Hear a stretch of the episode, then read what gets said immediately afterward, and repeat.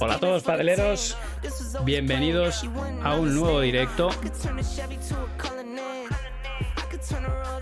Vamos a ir dando paso a nuestro invitado. Lo primero, muy buenas tardes a todos. Y vamos a bajar un poquito la música. Hay un poquito más bajita. Decidme si la música está bien. Y. Chisco, ¿andas por ahí? Aquí estoy. Magia pura. Muy buenas a todos. Muy buenas tardes, bienvenido. En este mismo instante estás en antena. Bienvenido al canal. Muchas gracias, Manu, por la invitación. Hace. esta es la segunda vez, ¿no? Sí, esta es la segunda vez. ¿Cuándo fue la otra? Eh, juraría que fue septiembre del año pasado. Vengo cada año. Te dicen Eh, que, que estás más año. moreno, te dicen por aquí ya, ¿eh? Sí. ¿Ya empiezan? Ya. sí. Una vez al año no hace daño, sí, señor, chico. Exacto. Correctamente. Bueno, ¿qué tal todo? Todo bien. De mini vacaciones. Pero bueno, hoy ya se acaban. Bueno, lo, lo primero, muchas gracias, porque ah, nos has hecho un hueco. Tienes siete y media, sales escopetado, que tienes torneo en Córdoba. Así que. ¿Con, con quién tienes cruce? ¿Es un cruce conocido? Eh, no, no, no, no lo he mirado mucho. Eh, voy con el gran Pablo el hijo. Ah, bueno. Cuando uno no mira Un gallego cruce. en Córdoba. Un gallego en Córdoba. Sí, va a En agosto igual lo pasa mal. Como está ahora de, de temperatura aquello, tiene que estar tela, ¿no? No se está tan mal. Está todo peor. Bueno, eh, la gente, muchos han entrado porque han visto. De hecho, estaba, mientras tanto, yo estaba subiendo a, a mis redes sociales en Instagram. Te ha tenido que entrar justamente ahora eh, Sí, justo un- lo puse. una notificación.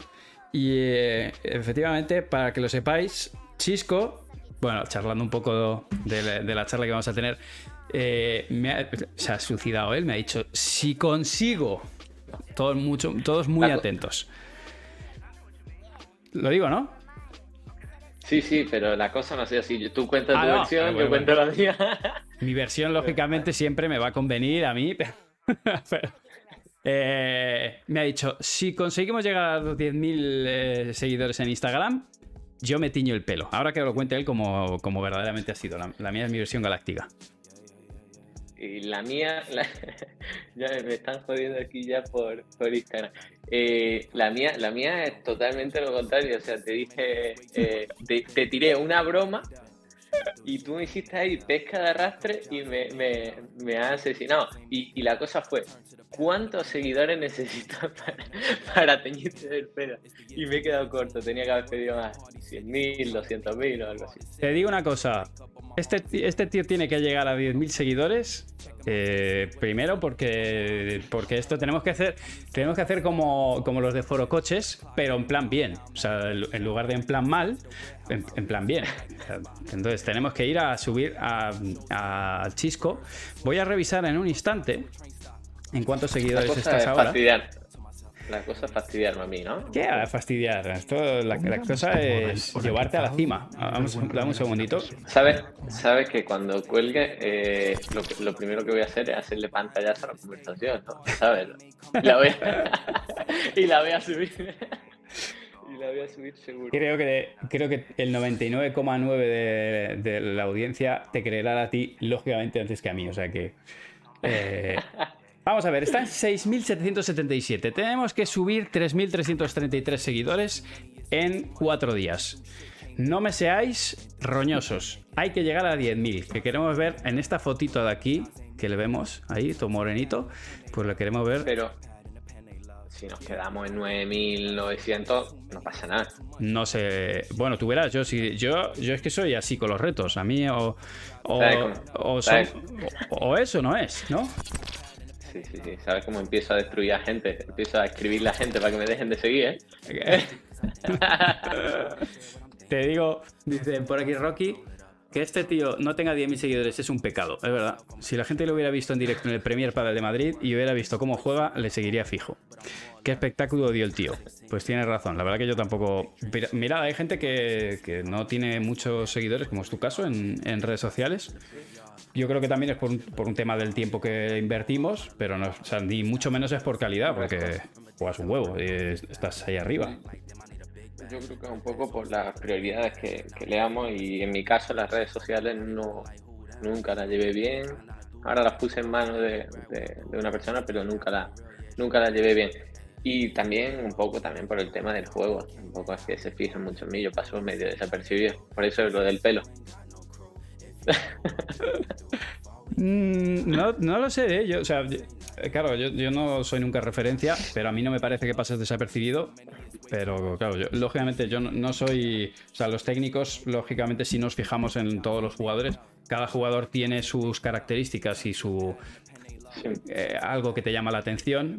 pero sí, entiendo que, al, que, al, jugador amateur, a lo mejor, pues sí que eh, puede ser que no, no, se fije. En mi caso, no, desde luego no es así. Lo tuyo con los seguidores es un poco el tema de porque te vieron, te vieron jugar. Ah, Yo creo que la, ¿Te perdí seguidores? no, no, lo ganaste, lo ganaste. El tema de conseguir los seguidores fue por, el tema. Yo creo que fue la exhibición que hicimos juntos. Sí, efectivamente. Por mi gran nivel de pádel, eh, estoy muy, muy en forma. entonces la gente me ve jugar y dice, o sea, hay que seguir a este tío porque es buenísimo. Eh, pues por suerte juego poco. Porque sí. explosividad. Sí, efectivamente. Me están diciendo por aquí cómo se vería Chisco con el pelo blanco y lo tenéis en, Instagram, ¿vale? Eh, aquí lo tenéis. Pero oye, que el que quiera verle más, pues eh, a su Instagram y a seguirle. Voy a hacer el seguimiento con bastante. Bastante de cerca antes de, continuar con la entrevista. 6.777. Bueno, ya estamos en 6.786. Va subiendo. Así que hasta los 10.000. No creo que lo veamos hoy, pero yo, el domingo a las 12 le quiero ver, quiero ver un 10K ahí y poder hacer los enlaces o swipe up. Yo no sé si ahora eh, tú puedes poner enlaces también. Sí, creo que no, hasta los 10 creo que es. Pues a partir de, eh, del domingo que lo puedes hacer. De todas maneras, ¿y, ¿y, eso sería en directo o cómo lo hacemos? Eso como tú quieras, te lo grabas tú y yo te lo subo después. Pero la gente va a querer carnaza. O sea, que va a querer verlo, ¿no? el, antes y el después. ¿Sabes? que el que está encantado es Ramiro, que se acaba de pintar el pelo y decía que me tenía que hacer algo porque no podía hacer. Exactamente. Bueno, bueno, me parece bien. Vais a ser la parejita, la parejita teñidita. Te digo que Felipe de, de Energy Paddle lo hizo en directo, ¿eh? Nos echamos unas risas con él. Se tiñó en directo. Se llegaba, no sé si eran a 30.000 ah, suscriptores o algo así. O sea que hacerlo lo hizo. Bueno, em, yo tengo aquí un test, ¿vale? Que te voy a, que te voy a pasar Así que todo el mundo preparado, por supuesto. Vais a tener la oportunidad de hacerle todas las preguntas que queráis a Chisco. Yo le voy a tirar unas cuantas. Y mm, tienes, eh, de hecho, te doy dos alternativas. Las puedes responder o puedes no responderlas. Si es muy comprometida, puedes decir paso o pregunta. O, ¿La tuya o, la de la gente? Ambas. ¿La tuya o la de la gente? Ah, vale. Yo respondo a todas. ¿Sí? ¿A todas? Entonces no puedes. No, vale, ok, tienes que responder a todas. A todas. Perfecto. Yo voy a, eh, voy a te las voy a cantar todas, las vamos a hacer así todas de corrido. Luego hay alguna que si creo que puede dar juego, igual te la, te la ampliamos y sobre todo si la audiencia eh, quiere, quiere tirar alguna más, pues eh, me dices. Vamos allá. primera parte. ¿Dónde naciste, Chisco? yo nací en Puente Genil, un pueblo pequeño de, bueno, mediano de Córdoba. Y de hecho estoy aquí ahora mismo y de aquí es toda mi familia o gran parte. ¿Fue ahí donde empezaste a jugar, no sé si primero tenis o luego pádel? Eh, primero tenis, sí. ¿Y recuerdas cuál fue tu primer compañero? Eh, amateur. En amateur y después profesional. Sí, bueno, tuve varios amateur, tuve varios con los que empezaba. Y sí, sí, lo recuerdo. Eh, y profesional, mi primer compañero en Golpa del Tour, el primer torneo fue Álvaro Matador. Uy, qué clásico Álvaro Matador. Sí, señor, un, saludo desde aquí. Legend, un saludo. Pues con él fue con el primero que jugaste, el circuito profesional, que no el primer cuadro, ¿no? No, no, no, con él fue, fue mi primer torneo de Golpa del Tour. Perfecto. ¿Qué tal? ¿Tuviste muchos nervios ese día? Jugamos bien, jugamos bien. Sí. No, no daba nadie un duro por nosotros, pero sí, jugamos bien. Ganamos algún partido. Eh, y el último, bueno, esto es fácil. Último compañero. El, último compañero fue, eh, bueno, Ramiro Moyano.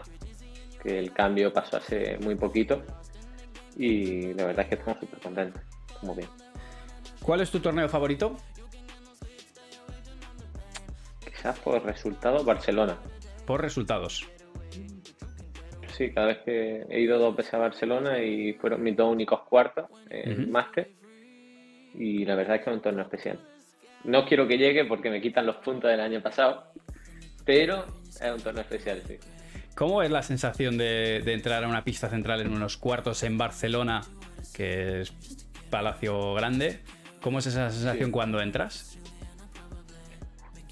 Mm, la primera vez quizás no, no, sé si por el montaje o por la manera de, de, la entrada que le daban a los jugadores en pista, la primera vez me impresionó tanto, pero me acuerdo el año pasado con Jesús Moya que a la hora de entrar apagaron todas las luces, no se veía nada y era como el montaje fue para mí mucho mejor y la verdad es que impresionaba bastante. De hecho, este año hemos tenido ocasión de, he tenido ocasión de vivirlo otra vez, un par de veces. Impresionante, ¿En qué momento se te olvida que está el público ahí?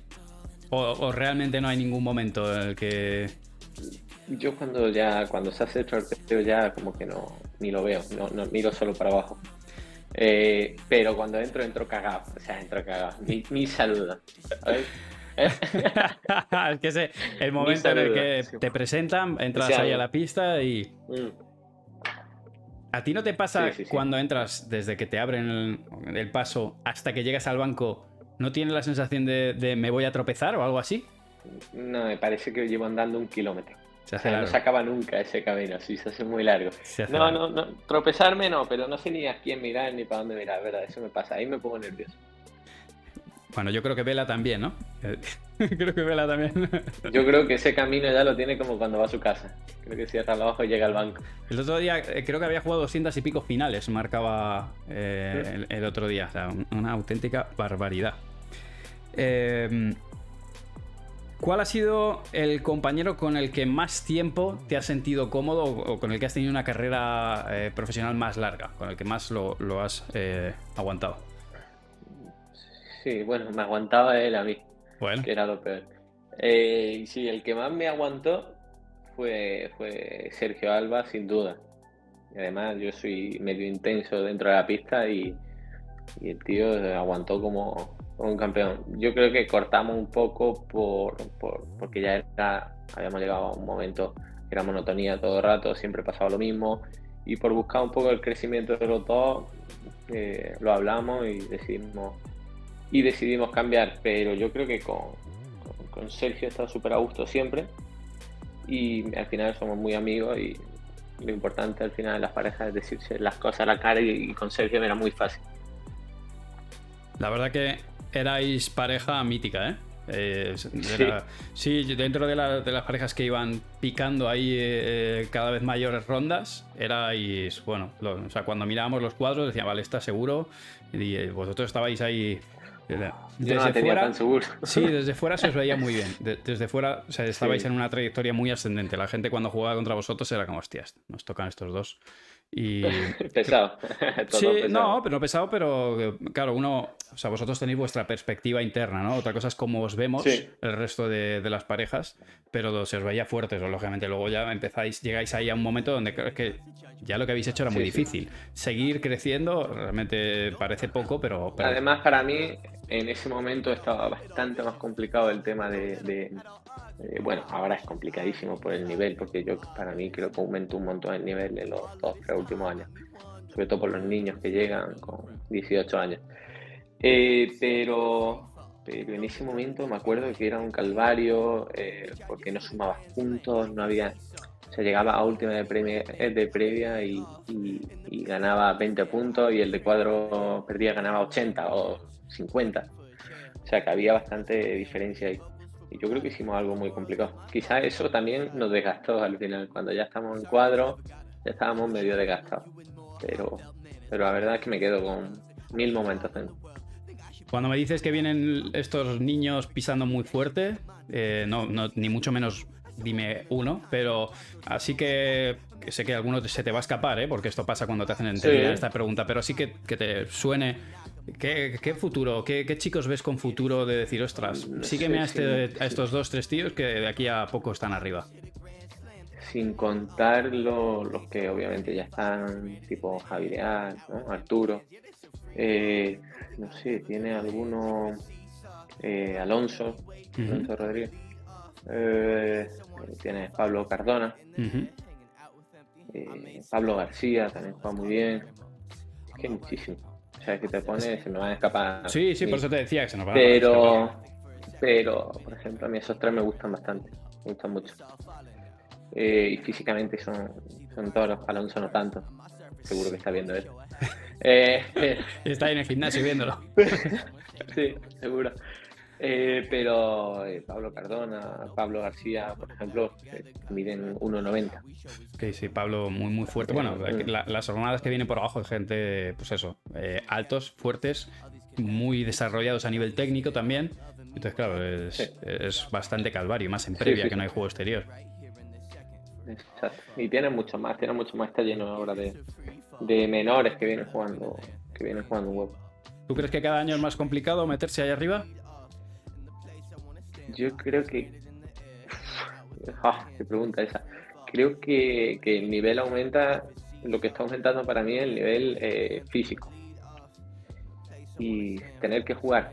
Los partidos cada vez son más físicos y tener que jugar cinco partidos de pre-previa, eh, o cinco o seis partidos, tres de pre-previa y tres de previa para entrar en cuadro, cada día va a ser más complicado. Lo aguantarán niños de, de 18 años pero para mí está más complicado. O sea, que tú crees que el deporte camina hacia cada vez más eh, pues un, jugador de, de pádel más fuerte a nivel físico y más joven, ¿no? O sea, que de cara al futuro. Para mí, eh, sí, serán bueno, se está viendo, ¿no? y luego, y luego Vela. Y luego Vela. Claro, después tiene esas lesiones, pero aún así Vela es rapidísimo, es fuerte, o sea, lo tiene también por muy, por muy grande que esté, ¿no? Está grande, ¿no? Vela, ¿no? Sí, son 43, corregidme si me equivoco, creo que son 43. Eh, y, sigue siendo, y sigue siendo más fuerte, más rápido, más, más listo. y más listo, sobre todo más listo. Sí, corregidme si no tiene 43 vela, pero debe andar, debe andar por ahí. Eh, te voy a tirar una fácil. ¿Qué, pasa, ¿Qué pala usas ahora? Yo, eh, mi marca eh, Bullpadel y estoy, estoy jugando con la Bull, Bullpadel verde. Pepino. Que, sí. La verdad es que encantado.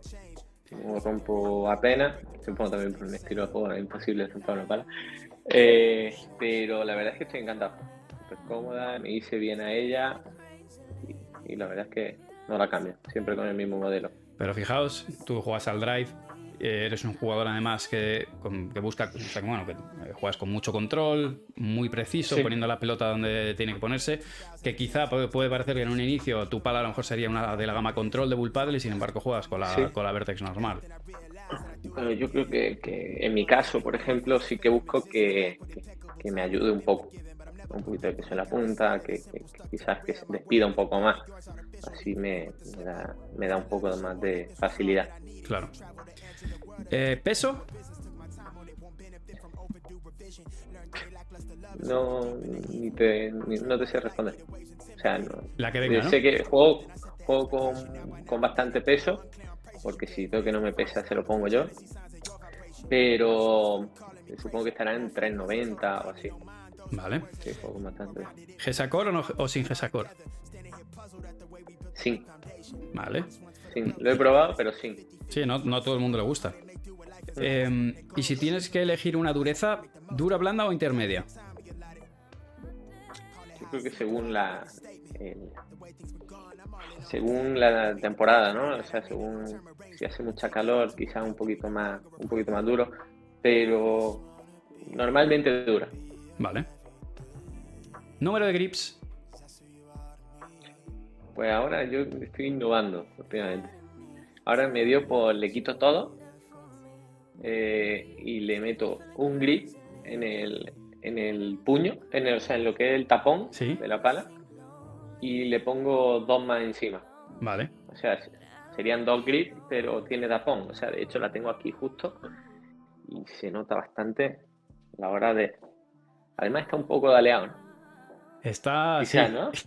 ¿Eh? Bueno, tiene. Sí, tiene ahí una forma cuestionable ahí al final, pero. Sí, igual, igual tengo que aprender a poner los grips. no, oye, esto es. Esta es cuestión de gustos. ¿Qué consigues con esa? ¿La puedes poner otra vez, porfa, para que lo veamos de nuevo? Para... Sí, claro. ¿Qué consigues con esa forma? Ah, Porque ya hemos visto a Tapia y hemos visto a algunos Eh, jugadores que también hacen. A mí me, me facilita un poco el agarre. Yo cojo la pala bastante abajo y bueno, y este dedo ni lo utilizo. O sea, quizás cuando estoy goleando este dedo lo apoyo un poco aquí, Ujú. pero no, no sé, la curvatura esta, la verdad es que lo probé, Sí, lo probé porque Rami, lo, bueno, Agustín también utilizaba así, sí, Lingo también. eh, Rami también, y no sé, lo cogí un día y me pareció bastante cómodo. Y se me dobla porque siempre la cojo del mismo lado y al apretar, pues se ve que le, le doy aquí se va un poquito para allá. Se piensa que al final esto es un grip que está puesto ahí Claro. Dado vuelta. Pero la verdad es que me, me resulta bastante cómodo. Me da un poquito también de peso, porque yo normalmente esta no tiene, porque venía un poco más pesada de punta, pero le pongo un poco de peso, me gusta. Y la, la regulo un poco abajo con el grip también. Eh, puede ser eso una de tus manías a la hora de. Pues luego te voy a preguntar alguna manía más que tengas, pero esto puede ser una de tus manías con el material, ¿no? Sí, yo no tengo mucha, no tengo muchas manías, pero sí, puede ser. Eh, el grip. Perfecto. ¿Un lugar para olvidarte del pádel? Sea, mi casa. O sea, llego, eh, llego sin hablar con, con, con mi novia de pádel. Pues no sé, no hablamos. Eh, no, no quiero saber nada de pádel cuando llego y, y ningún lugar, o sea, mi casa. ¿Es seguidora de tu novia de pádel o, o solamente lo justo y necesario para, para acompañarte? Bueno, le gusta. O sea, es, de hecho es fanática de Vela. O sea, cuando juego contra Vela no hay nada que hacer. Normal. es difícil que alguien no sea fanático de vela, pero hombre, cuando juega contra. ¿No? Ahí debe. Joder. Yo tengo, yo tengo mi, yo tengo mi duda. Tienes el enemigo en casa. La mar. Puede ser, sí. Joder. Eh, Sí. ¿Qué puesto actual tienes en el ranking ahora mismo? No sé si 33 o 34, algo así estaba, porque justo lo hablamos ayer y creo que, no, hoy lo hemos hablado, creo que 34. Creo, además miré justo los dos rankings y, y en uno 34, en el otro 25. ¿Soñabas en el- cuando empezaste tú? ¿Proyectabas que, que llegarías a ese ranking o te parece poco y sigues mirando para arriba? Yo sigo mirando para arriba, lo que pasa es que es verdad que cuando está ahí se complica todo, eh, eh, está súper igualado, o sea, la diferencia entre el 30 y el 40 en puntos eh, son muy pocos puntos, y, pero sí, sigo mirando para arriba. Es verdad que, que para mí creo, tuve siempre una línea ascendente eh, y ahora estoy ahí, llevo seis meses que no me muevo, ni para arriba ni para abajo, pero yo sigo pensando en- en subir. ¿A quién te tienes que cargar? ¿Quién tienes por arriba? A 33. 33 muñecos que... Son los 33 que hay que eliminar. Totalmente. Eh, ¿el ¿Mejor resultado que has tenido como profesional? Ya nos has dicho Barcelona, me imagino que ha sido ese el mejor. Cuartos en, Sí, en Barce- Barcelona. Barcelona, Roma eh, y poco más, quizás algo en Challenger, que jugamos muy bien el año pasado y conseguimos ser semifinales, pero de Challenger. Eh, y no mucho más, por ahora. Por ahora, efectivamente, te va a dar suerte. de- Eh, ¿Cuántas horas entrenas?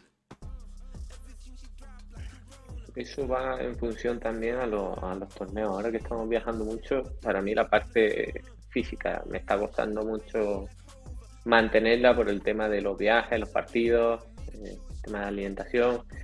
Pero cuando estamos en pretemporada sí que entrenamos más, entrenamos una hora y poco, eh, una hora quizás físico, después hacemos hora y media, dos de pádel y después por la tarde, si no hago doble turno de físico, eh, me, bueno, me ayuda mi preparador con videollamada, hago cualquier cosa.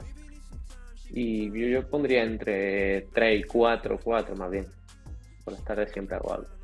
Y cuando no eres Chisco Gil, jugador de pádel, ¿qué, qué actividades te gusta hacer para, Bueno, o, qué, haces para recuperar para el día siguiente o, para evadirte de... Nada, Netflix. Me han, subido, la cuota ya cinco veces.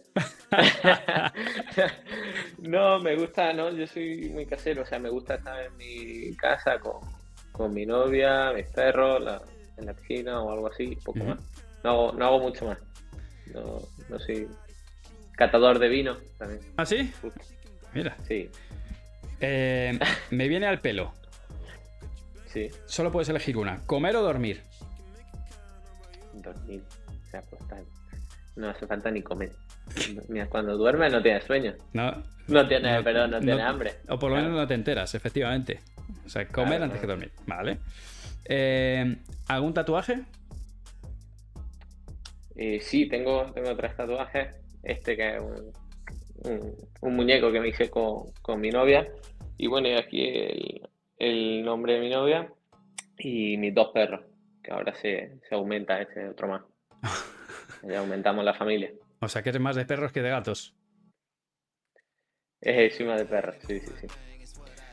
Em, una manía dentro de la pista que ya hemos visto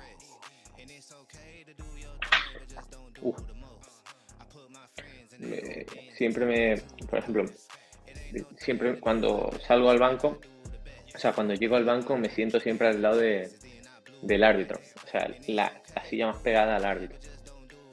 Eso, después dentro de la pista no tengo, no tengo mucha manía. No, mucha no, creo que ninguna. No es de entrar con pie derecho, ni... No, no. Con buen pie. Pero con pie, no, no. La verdad es que con el que sea, ¿no? nada. Eh, están diciendo por aquí, eh, Rocky dice, será el tiro de cámara, pero pareces Popeye. Sí, es por la perspectiva que tiene. Como, como el brazo está más cerca de la cámara, parece que tienes un brazo. ah, este brazo, parecía, parecía David Fernández. Estaba a punto de decir lo mismo. no, me voy a poner al revés, que ese el brazo bueno. Claro. Ahora ya le ha caído David Fernández, Estaba el pobre hombre tan tranquilo y ahora le estará pitando los oídos. Estaba en su casa haciéndose batido y justo... Haciendo botingues. Eh, ¿Alguna manía fuera de la pista? Tampoco. O sea, bueno, eh, no, tampoco, tampoco, cero, cero, cero eres un tío fácil, macho. Sí. ¿Amuletos? ¿De la suerte? Mm, no. Tampoco. ¿Y si alguien te lo da, te lo quedarías? O, Porque esto es, esto es como dicen, el comer y el rascar, todo es empezar y con los amuletos pasa igual. Como empieces con el primero y te vaya bien, cagaste. Sí. Mm, no sé, no sé si, si, claro, si te va bien algo, no lo va a cambiar pero no tengo, yo creo un poco, soy, simple, soy simple. No, no, me busco, no le busco vuelta a las cosas porque si no, no paro. ¿Rutinas en los torneos tenéis? Sí, pero justo eh, la rutina un poco en, se suele hacer en pareja, normalmente. Eh, y yo ahora estoy cambiando la rutina. Han venido un par de torneos y de cambio de compañero, cambio de rutina y todavía no te sabría decir la, rutina que tengo. Pero. la rutina que no es rutina. Individual, individual sí, o sea, si, o sea, si me levanto tranqui, me, me voy, eh, desayuno, voy al gimnasio un poco y poco más. O sea, no hago nada más, o sea, después descanso y a jugar. Estás con mogollón de argentinos, ¿café o mate? Café, a toda hora. Entrenando igual. ¿Sí? tomo café. Los hay muy cafeteros, ¿eh? Sí, Mati, ¿no? Eh, Maxi Sánchez. Que... Mati, también. Matías Díaz, Maxi Sánchez, pero una, locura. O sea, estos dos cuando jugaban juntos tenían que ser patrocinados por Seimaza. Sí. Uf, sí, sí, sí. Terrible. Eh, completa la frase. Cuando el, el compañero falla, me pongo. Ciego. No, no. no, no, no, no. Ahora no, estoy, muy tranquilo. Estoy, yo creo que hice un buen trabajo con el, con el psicólogo y, yo era un jugador un poco así que difícil. Y con Agustín nos matábamos, porque los dos éramos iguales. Pero ahora yo creo que, cuando el compañero falla, te juro, me, animo, eh, me acerco, lo animo, tal, no, no hay problema. También el principio de la, de la pareja, la ilusión, ¿no? A ver, cuando si llevamos tres meses, de qué pasa si no nos matamos, ¿no? Sí, es verdad que se nota, ¿no? Cuando, cuando empiezas con un compañero hay esa ilusión inicial. Sí, que luego con el paso del tiempo es como que va, va generando roce, ¿no? Hay, eh, el jugador amateur también sufre un poco esta parte de, de, cómo comunicarse con el compañero, de matar al compañero cuando hay errores, ¿no? O, de penalizarlo. Eh, lógicamente tú eh, cuando hayas hecho este trabajo con tu psicólogo, con tu psicóloga, no tendrás sus pautas que no se van a poder contar. Pero bajo tu experiencia y como para que sirva a los amateurs que nos están viendo, ¿Nos podrías tirar algunos tips que tú hayas podido aprender por experiencia propia o de otros a lo largo de tu vida deportiva para mejorar esa relación con el compañero dentro de la pista, de cara a errores suyos o, tuyos, o a la lectura del partido, eh, las cosas que tú hayas podido ir implementando? Bueno, yo, o sea, eh, con, Agustín, eh, lo que me, lo que a nivel profesional, lo que me pasaba un poco, y si juego con él otra vez me sigue pasando lo mismo, que los dos tenemos un carácter muy fuerte y nos, nos decimos las cosas muy a la cara. Pero quizás no las decimos cuando las pulsaciones, no las decimos, cuando las pulsaciones las teníamos arriba. Y después yo creo que aprendí ahora a enfriar la cosa un poco. Lo que pasa, se, se deja ahí, se sale al banco y cuando las pulsaciones quizás estén un poco más bajas, eh, poder hablar las cosas, no justo en el momento. Y eso para mí creo que me ayudó. Eh, yo soy de, por ejemplo, yo los partidos los termino y si he perdido estoy un poco molesto, tanto conmigo como con todo, ¿no? Eh, si estoy un poco molesto, cojo el planetario y me voy rápido. Pero no es porque no quiera estar con mi compañero, es porque entendí que, con las pulsaciones altas no, no se habla bien, ni se, ni se hablan cosas lógicas a veces. Y me voy, me enfrío y después se hablan las cosas y ya. O sea que con las pulsaciones altas es mejor no hacer nada. Mejor callarse. Esta actitud se la, se la han reprochado algunos jugadores. Me sale uno a la cabeza, creo que a todos. Eh, el hecho de, de, abandonar el partido rápidamente, sin esperar a tu compañero cuando estás.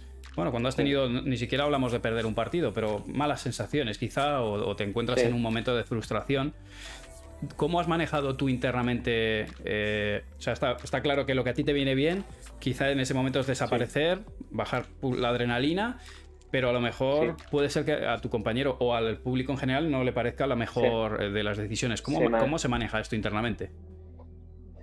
Yo, bueno, nosotros tenemos la suerte, suerte y desgracia a la vez, de que no somos ese jugador que tú nombras. Eh, que bueno, es que no da nombre.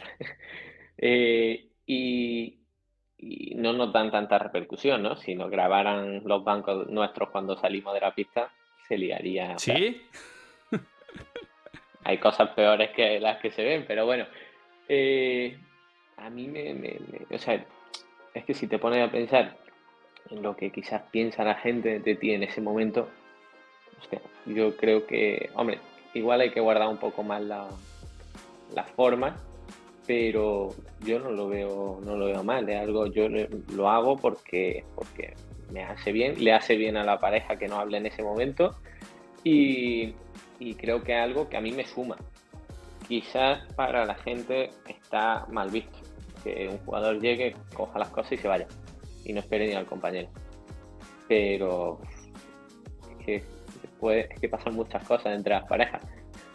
Quizás mejor mejor salir pitando y después se hablan las cosas, pero que claro, que igual que la gente no se piense que tú coges las cosas, eh, te vas al hotel, te duchas, te vas y, no ves a tu compañero en tres días, ¿no? O sea, tú vas al hotel, te duchas con agua fría y te viste y te vas a cenar con tu compañero y se hablan las cosas y ya. Y eso, eh, o sea, de cara a hablar, o sea, lo que yo te, me surge la, un poco la, inquietud, la curiosidad, porque creo que esto que tú me comentas, eh, de calentarte y de decir cosas que, no tocan, nos ha pasado a todos. O sea, yo el primero que intento ser tranquilo y balanceado, pero hay veces que podemos soltar sapos y culebras y tener realmente, o sea, eh, lo de por la boca muere el pez, es una realidad, ¿no? Dices ya, lo dices y dices, hostia, no tenía que haber hecho esto. Ya, y ya es, que eso se queda ahí, ¿no? Es, una, una, chincheta que queda ahí clavada de tal día me dijiste eso. ¿De qué manera planteas a tu equipo el decir, oye, muchachos, yo cuando estoy caliente prefiero, eh, pues oye, apartarme tal? ¿Lo planteas antes o a posteriori como explicación a, no, yo con, bueno, con Rami, con Severino no, no, nos ha pasado nada por el estilo, porque creo que los partidos, aunque hayamos perdido, creo que más o menos hemos jugado bien, excepto el último, que es que no, no nos dejaron ni jugar.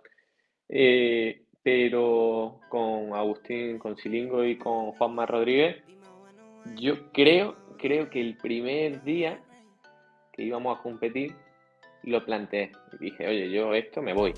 Sí. O sea, yo cojo mis cosas y me voy no me voy a quedar en el banco, me voy y tal, y me enfrío, porque después no. Y, lo entendieron, lo entendieron perfectamente. Puede dar la sensación de que yo me voy enfadado con todo, que me voy y tal, pero no, no. Es un poco. Es un trabajo, hay un trabajo previo que me, que me dice que en esos momentos no soy consciente quizás de lo que digo, no, no suma nada de lo que diga. Me voy, me enfrío y, y después charlamos. Y se lo, o sea, se lo tomaron bien. Una vez me lo iba una anécdota con Silingo, que seguimos siendo muy amigos, que, eh, que me iba del banco y, había habido una pelea previa y tal, y me, enganchó y no me dejó moverme del banco. Eh, ahí quieto, me dijo. Y claro, yo lo miraba y decía, pues, lo que tú mandes. Hombre, que se levanta, levanta el racimo y, y, de, ahí no, te mueves. No hay ni pelea ahí. Ahí no hay ni pelea. ¿eh? ¿Te lo hizo para, para jorobar o estaba, o estaba caliente? ¿En plan fastidioso? O... estaba, estaba, estaba, la cosa, estaba la cosa fea y, y no me dejó ir. Para ti, ¿qué es lo más complicado en una relación? Charlando un poco sobre sobre la parte psicológica, estamos hablando de eso, de, yo no sé si eres de la opinión de que uno más uno en pádel no son dos sino tres, ¿no? Y de mantener ese equipo. ¿Cuál crees que es lo más complicado o, los aspectos más complicados de mantener cuando estás jugando con un compañero durante varios torneos, ¿no? Cuando tienes un compañero de verdad con el que compites en distintos torneos. Yo, por ejemplo, con, te lo puedo contar de, con Sergio Alba. Eh, era, o sea, no era tan complicado porque veníamos de jugar pre-previa. Siempre ganábamos un par de partidos, ganábamos tres, cuatro partidos, perdíamos el quinto. Ganábamos cinco partidos, perdíamos el sexto. Ganar es, es, lo que sana la pareja. Sí. Cuando tú estás en cuadro, eh, por muy bien que juegues, por muy tal, si los resultados no se dan, la pareja, lamentablemente, tú puedes saber que estás trabajando bien, qué tal, pero si no ganas, no ganas. Y en esos momentos hay que ser fuerte y hay que también hay que hacer autocrítica muchas veces. Y, no solo crítica. Y, bueno, no sé, si no se gana, no se gana. Y si se está trabajando bien, por lo menos estás tranquilo de que el trabajo está hecho. Y, con Sergio, yo creo que fue algo que nos, nos penó bastante el, tema de dejar de ganar tantos partidos. Y, por ejemplo con Rami, que tengo muy buena relación, jugamos, no sé, vamos, cuatro partidos y ganamos uno. O tres partidos y ganamos uno. Pero la verdad es que los dos nos llevamos bastante bien. Sabemos que estamos haciendo un buen trabajo con, con Sebe y el equipo por ahora está contento. Puede ser que, no sé si, quizá lo podemos resumir así, pero a nivel de, la evolución de un jugador profesional, los primeros pasos que sería ese pasar de pre-previa a previa, o incluso de pre-previa hasta meterte hasta en cuadro, de previa a cuadro, entre comillas, son menos frustrantes porque lo normal es que algún partido ganes. Eh, estamos están todos más o menos en el mismo nivel, algún partido ganas, o dos o tres. Pero una vez que llegas a cuadro, ganar un partido es carísimo. Y puedes tirarte cuatro o cinco torneos perdiendo primera ronda tranquilamente porque te toca contra animales. Sí, te, te, pongo un ejemplo. Creo que, que Pincho y Diestro, Pincho y Diestro, sí, el principio de año creo que no se le dio muy bien. Sí, me, eso me decían. Pocos partidos. muy pocos partidos. Y, pero siguieron, siguieron, siguieron. De repente eh, creo que están jugando, yo lo vi un par de veces, están jugando un huevo, están jugando muy muy bien y empezaron a ganar partidos y, y se han puesto, o sea, no sé si estaban 40 o no sé cómo estaban de ranking, ahora están, creo que Pincho está 27. O sea, hicieron cuartos, Sí. eh, ganaron lucha más, si me acuerdo.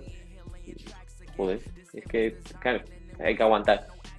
Hay que aguantar. La clave es aguantar. Lo que pasa es que a veces te desespera un poco antes y te tiras cinco meses sin ganar un partido. Lo llamamos la memoria de éxito y, y, claro, Sí. esa, esa- cuando llegas al punto importante, llegas a ese punto de oro, el que viene con la memoria de éxito está pensando, venga, que este lo voy a sacar, y el que viene Claro. palmando cinco torneos seguidos dice, ahora es cuando la cago, como siempre. Eh, se, ¿Hay se algún, queda ahí. hay algún caso, hay algún caso, creo, este tío así nombre, Chippy, con Arnau, que perdieron, no sé, cuatro o cinco partidas seguidas, 7-6 tercero. Uh, qué feo. Qué feo. Juraría que perdieron como 4-7-6 tercero. O sea, en cinco torneos, en cuatro. Nada, eso te mata. O sea, ya. al final, al final eso te mata, pero es lo que tú dices. Eh, llega el momento decisivo y te acuerdas de, de que vienes perdiendo y tal y un problema. Y en ese momento, ¿tú crees que la estrategia en algunos casos que hace el jugador es cambiar de pareja? ¿Lo ves que, o sea, consideras que es que realmente hay un momento donde es mejor hacer un borrón y cuenta nueva o, o aguantar ahí el tirón con el mismo compañero? Porque el, el amateur a veces no entiende tanto cambio eh, de, de pareja Claro. de los jugadores. Quizá a nivel de previas se frustran un poco más. que incluso ya te estoy diciendo que es más, quizás menos frustrante, pero aguantan menos las parejas. En cuadros sí que aguantan, porque al final hay proyectos, eh, eh, sí que aguantan más. Pero llega un momento que quizás no te encuentras cómodo. El amateur ve ves quizás por la tele, no sé, cualquier pareja que de repente se separa y porque no ganaban un partido y parece que es solo por no ganar. Y a lo mejor hay más cosas que no ganar. Sea, igual, yo creo que las parejas hay que cambiarlas cuando no te encuentras cómodo. Con Agustín lo hablábamos, eso justo. Yo dejé de encontrarme cómodo y, le pusimos una solución y tan amigos. O sea, no pasa nada. O sea, esa parte, claro, desde fuera es complicado porque al final no sabes qué, qué trapos sucios se están lavando dentro de, de una pareja de pádel, pero complicado. Claro. Son muchos viajes, son eh, muchos hoteles y aeropuertos. Claro. Eh, tú antes hablabas de la adrenalina y de las pulsaciones altas, eso hay que vivirlo, no se vive, o sea, Sí. el que es deportista eh, de equipo sabe lo que, lo que es la, Sí, sí, la sí. emoción y la frustración y claro, con el mismo tío al lado, durante ¿Mm? semanas y semanas, ostras, eh, se provoca ahí un desgaste, ¿no? Que, Nosotros, por ejemplo, en el caso con Silingo no era tanto fuera de pista, era quizás más dentro de la pista porque yo ya no estaba disfrutando y, y lo planteé al equipo y le dije, mira, no estoy disfrutando y si yo no disfruto jugando, no, no, no, no, no sé, no estaba a gusto en la pista.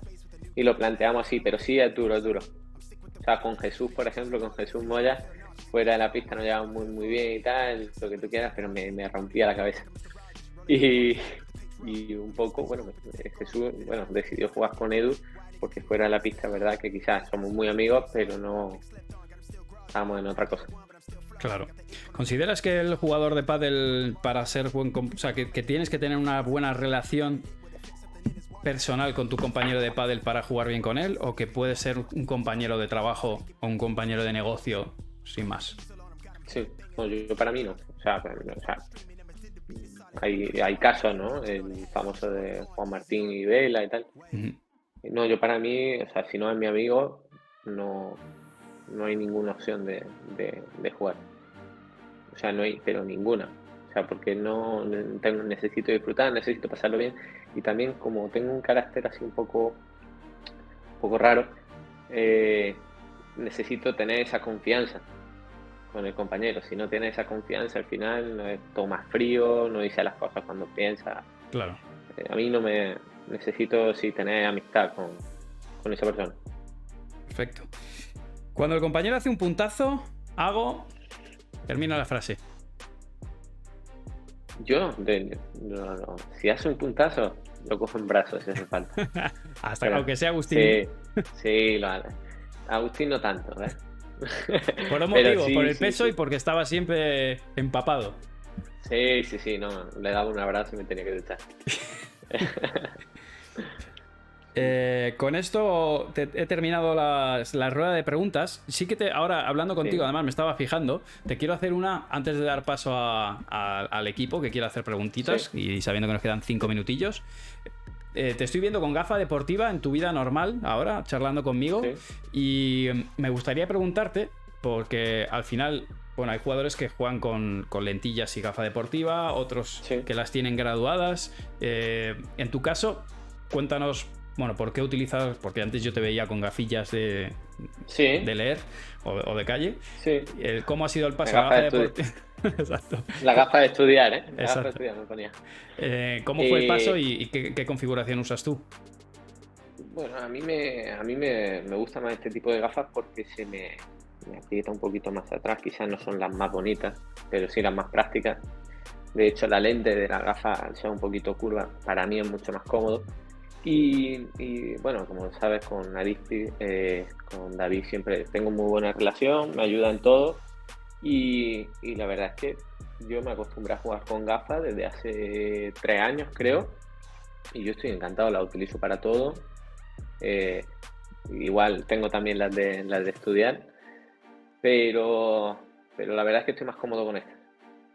Sí, estoy bastante más cómodo. Una vez que lo pruebas, la verdad que. Eh, bueno, el que no haya jugado, a mí me pasaba, yo no jugaba nunca con gafas. Y hace como 6, 7 años empecé a utilizarlas. Al inicio me costó un poco y luego ya nunca más. Ya no, ya te acostumbras. Yo, quizás para el exterior, yo utilizo los cristales fotocromáticos y al final un cristal que se te adapta a la claridad y todo, esta justo no tiene fotocromático, pero ahora, por ejemplo, jugamos en, en Córdoba el torneo que has descubierto y te da una calidad de, visión brutal jugar con, con, gafas de sol. Nada, totalmente. Yo cuando veo jugadores eh, jugando, pues ahora va a ser Calanda y les ves, van a bandejear y están como chinos rascando el techo, así. ¿Qué, necesidad estás sufriendo? Cuando con las gafas es que es una ventaja, porque aparte cuando tienes un tío sin gafas contra el sol, tiras para arriba ahí y es que un punto de oro sin, mirar, sin ver bien, con un poquito de brisa, es un infierno. A mí me las tiran para arriba aunque tenga gafas, como si me pongo una gafa de sol todas me las tiran para arriba. bueno, eso ya, eso con, con, el viborón, que por cierto lo tengo grabado, ya la, la cosa cambia. Solo hace falta que lo tire. Efectivamente. Mira, por aquí Rocky me dice que es, eh, está deseando conocer a alguien que hable mal de David de Addictive. Mejor gran profesional y mejor persona. es, verdad que, es, es eh, Es un tío genial. Es muy complicado que hablen mal. Eh, ¿Qué consejo le daría al Chisco Gil de hace unos años, de parte de Edeyen? ¿Qué, ¿Qué, consejo te darías a ti mismo cuando, cuando justamente estabas comenzando en, en tu etapa profesional? Bueno, quizás yo no empecé siendo lo más profesional del mundo, quizás viendo un poco venir eh, a ver cómo venía la situación. Me fui a Madrid para mí creo que tarde, yo empecé con el padre un poco tarde. Y, desde el primer momento yo creo que no le di la importancia a la preparación física que quizá hoy en día le estoy dando. Eh, para mí fallé en eso.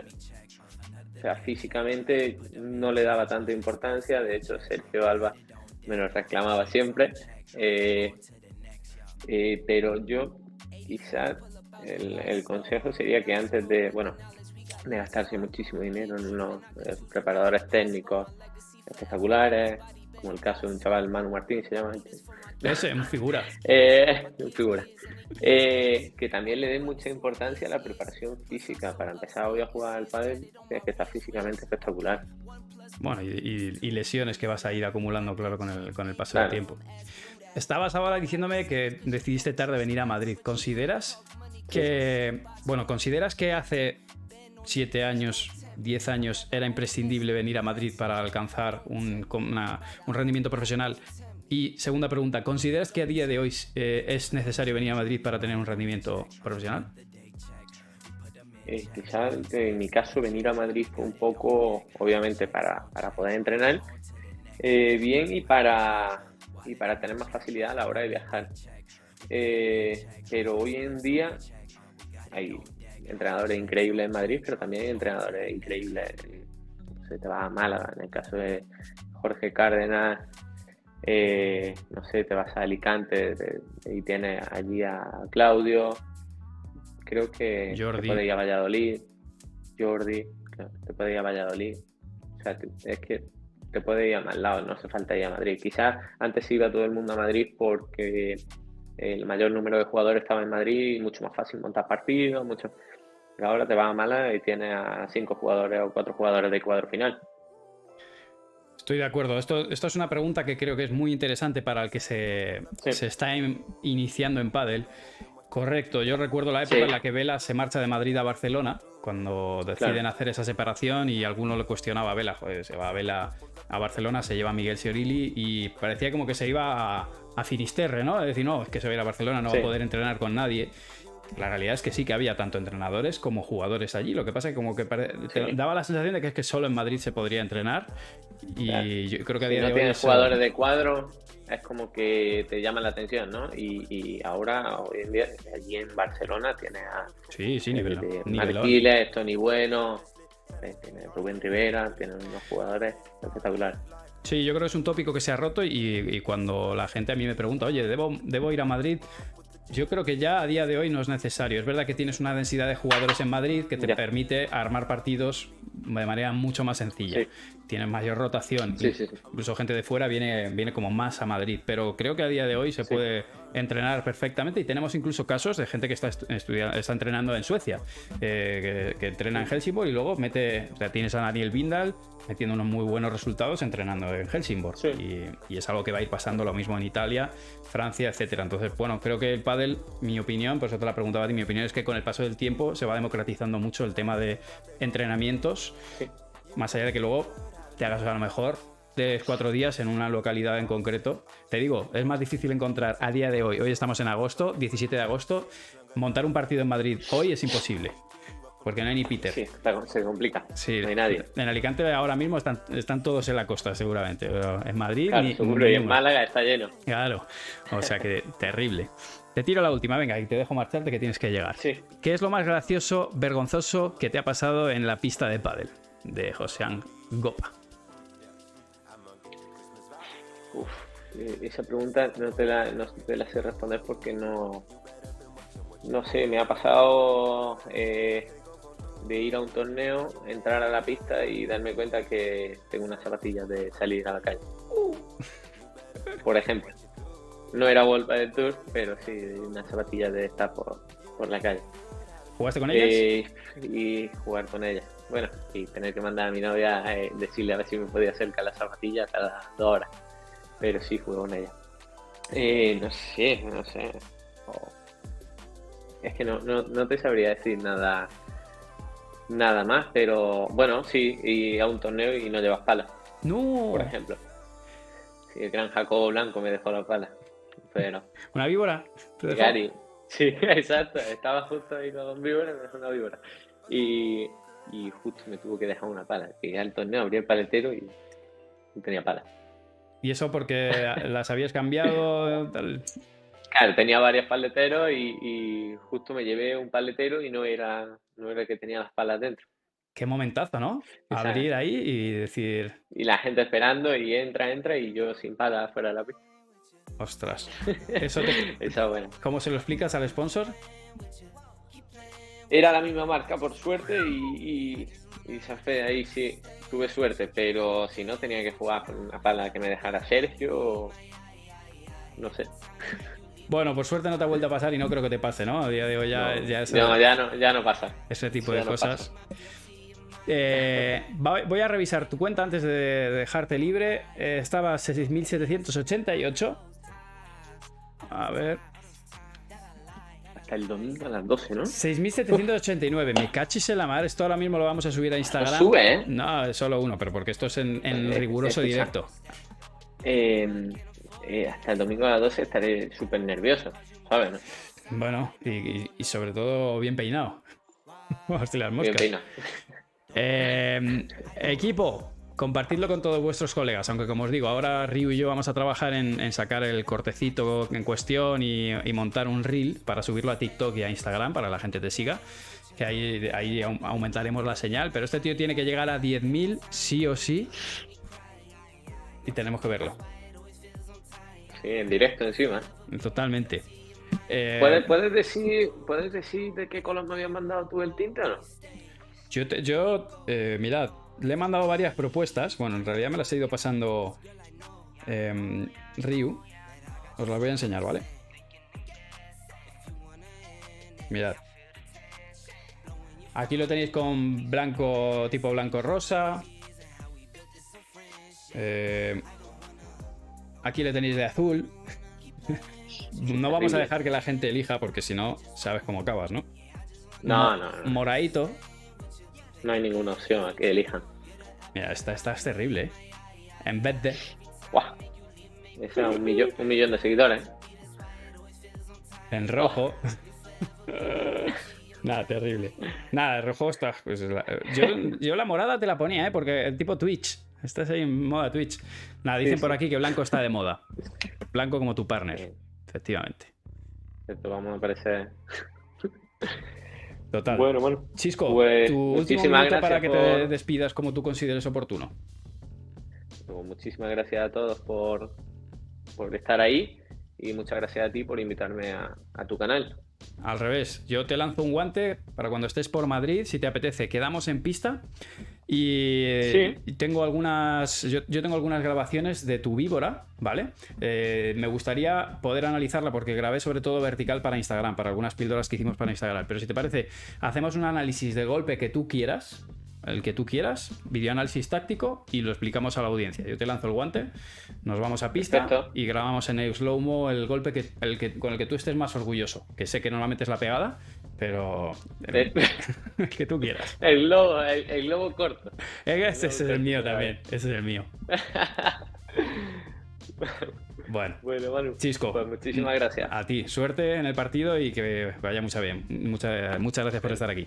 Chao, Chisco. Gracias, adiós. Bueno, Tim. Eh, hasta aquí el directo con Chisco. Echadle una mano, por favor. Todo el mundo se le, le siga en Instagram. Francisco barra baja Gil barra baja Morales. ¿Vale? Ahí lo tenéis en. Os lo pongo de nuevo. Aquí tenéis el- la cuenta de Instagram. Hay que conseguir que, que Chisco llegue a 10.000 leche. Jugador profesional. En el puesto en el que está, tiene que estar ahí arribota. Malas del pádel, dice, mejor golpe también es la pegada. Me pego unas hostias contra la reja, efectivamente. Em, pues eh, con esto y un bizcocho, Team. eh, hasta el próximo día. Yo no sé si mañana, esta semana va a estar complicado haceros streams desde pista, porque estamos haciendo un preparatorio con, con Claudia y con, y con Carol y ultimando algunos detalles. Entonces todavía son entrenamientos un poco a puerta cerrada, entre comillas. Pero en breve eh, arrancaremos con ello, ¿vale? Y lo mismo, este fin de semana haremos directito con la- el sorteo de mi camiseta, que os lo había prometido, cuando Ryu Canales llegue a su casa y se puede relajar tranquilamente, que el tío es una, máquina. Así que nada, con Carol y Jensen va muy bien, la verdad que va, a dar espectáculo. Yo espero que, que lo disfrutéis y nos sigáis eh, como, como siempre lo habéis hecho. Así que nada, que lo dicho, millones de gracias por haber estado al otro lado. Nos seguimos viendo. Sacaré algunos pedacitos de esto con la ayuda de Ryu para píldoras de Instagram y para YouTube. Así que no, no lo perderéis del todo. Creo que hay contenido muy muy interesante que nos ha dejado, que nos ha dejado hoy Chisco. Os mando un abrazo, un abrazo enorme. Cuidaros mucho y feliz verano para los que seguís en la playa.